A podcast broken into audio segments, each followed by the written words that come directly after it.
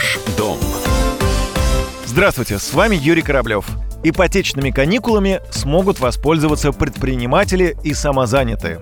Это произойдет в том случае, если Госдума примет такой законопроект. Документ уже внесен в Нижнюю палату парламента. Инициатор – депутат, зампредседателя Комитета по контролю и регламенту Наталья Костенко. Закон об ипотечных каникулах вступил в силу летом прошлого года.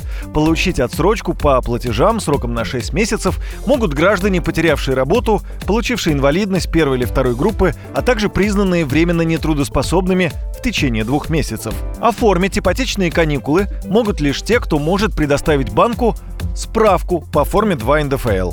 Предприниматели и самозанятые не попадают в этот список, говорит депутат Наталья Костенко. Есть люди, которые работают на предприятиях, в различных организациях, не являются сами себе работодателями. А есть люди, которые являются сами себе работодателями. Это индивидуальные предприниматели и самозанятые. Когда принимали закон, не учли, что не все у нас граждане подтверждают свой доход справкой 2 НДФЛ. Вот индивидуальные предприниматели и самозанятые, они другими документами подтверждают свой доход в рамках налогового законодательства. И, собственно, эти документы мы включаем в перечень тех документов, которыми могут подтверждаться доходы при подаче заявления в банк на предоставление ипотечных каникул. Президент, когда выступал на послании да, и говорил об этой своей инициативе, он не выделял какие-то категории граждан и не говорил, что ипотечные каникулы должны действовать для физлиц или там индивидуальных предпринимателей. Он говорил, что для всех людей, которые попали в трудную жизненную ситуацию.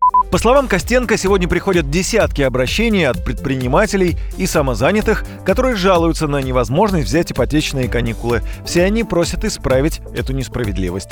Узаконить ипотечные каникулы для заемщиков, оказавшихся в сложной жизненной ситуации, в начале прошлого года предложили в Центробанке.